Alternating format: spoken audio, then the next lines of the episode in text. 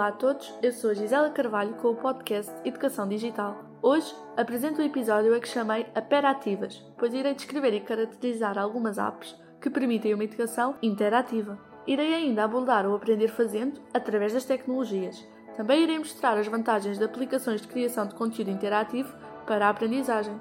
Se és professor, estudante ou simplesmente interessado na área, então este podcast é para ti.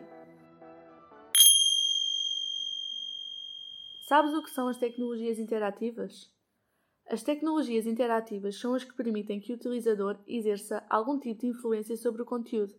As aperativas, como gosto de lhes chamar, podem propiciar várias formas de se oferecer uma sensação de presença, podendo ser usada por participantes de uma atividade de ensino-aprendizagem, tanto presencialmente como à distância. Estas tecnologias já fazem parte do cotidiano das pessoas que nasceram e cresceram num mundo informatizado, mas também daquelas que se souberam adaptar à evolução tecnológica e dela se apropriaram.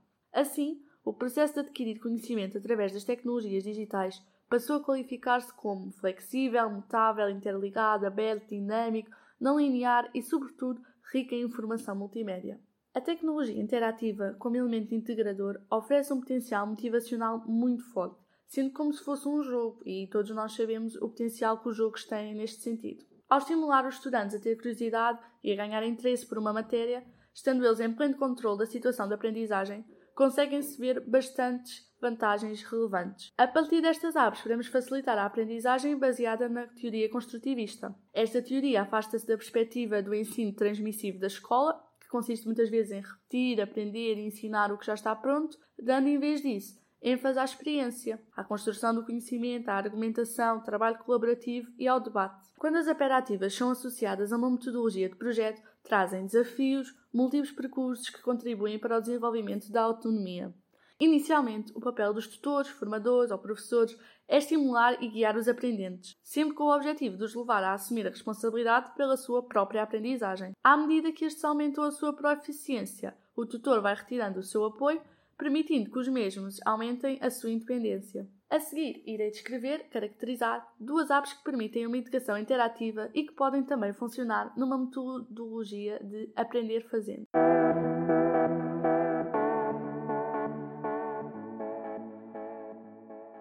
A primeira aperativa que vos apresento hoje chama-se Tingling. Tingling é uma ferramenta online, também disponível para iOS, permite definir e adicionar etiquetas, tags clicáveis a uma imagem, que podem redirecionar o utilizador para qualquer conteúdo na internet ou escrito na própria imagem. A aplicação requer pouco treino e é muito fácil de usar. O serviço é baseado na nuvem, própria da app, não havendo necessidade de fazer download ou instalar o software. Estando na nuvem, a aplicação pode ser acedida por diferentes dispositivos ou sistemas operativos. Os ficheiros gerados são armazenados no site do Tingling para que não seja necessário publicar as imagens criadas noutro sítio. O Tingling possui também várias funcionalidades que permitem partilhar o nosso trabalho, por exemplo, nas redes sociais. Esta app poderá ser útil para aprendizagens como aprender uma língua estrangeira, estudar geografia ou história. Na educação, pode ser utilizada pelos professores ou até pelos alunos, sendo uma boa estratégia para estudar, criar trabalhos mais interativos. E agora, uma sugestão para professores. Com esta aplicação, pode fazer-se um mapa do tesouro em que se tem de passar por várias etapas, que serão as tags clicáveis, até chegar ao tesouro, explorando e assim aprendendo os mais diversos conteúdos e matérias. Sendo esta uma forma muito mais interativa, que proporciona um objetivo e que desperta mais curiosidade do que simplesmente o professor editar a matéria, envolvendo assim os alunos. Assim, podemos concluir que esta é uma operativa muito fácil de usar, com recursos variados que permite salvar e partilhar as criações e ainda partilhá-las online. Pode tornar as apresentações e atividades mais apelativas, criativas e interativas.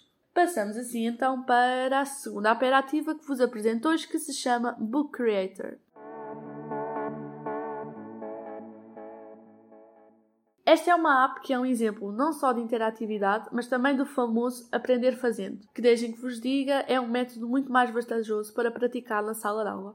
Citando Aristóteles, é fazendo que se aprende a fazer aquilo que se deve aprender a fazer. Um problema recorrente é que os estudantes muitas vezes não se envolvem com as matérias. Para isso, o Book Creator pode ser usado para trabalhar várias matérias e conteúdos de uma forma original. É, como o nome diz, um criador de livros, basicamente um e-book, que pode ser construído por qualquer um de nós. Pode-se utilizar ferramentas para escrever e desenhar, adicionar formas, gravar sons e importar imagens da galeria ou utilizar a câmera para filmar e fotografar. Esta aplicação ainda oferece opções para salvar arquivos em vários formatos e enviar ou publicá-los na internet, tal como a anterior. Para além disto, mais aplicado à educação. Os estudantes podem criar histórias, resumir matérias, fazer apresentações, criar projetos, sendo que, através da criação, se sentem mais envolvidos e empenhados, contribuindo assim também para a autonomia e criatividade. Estamos quase a terminar, mas antes queria fazer um apelo aos professores.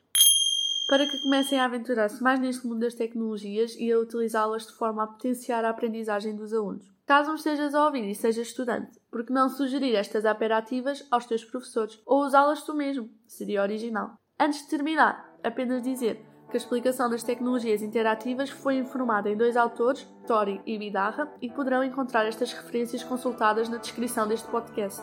Bem, por hoje é tudo, esperem por um próximo episódio de Educação Digital e não se esqueçam de experimentar as operativas.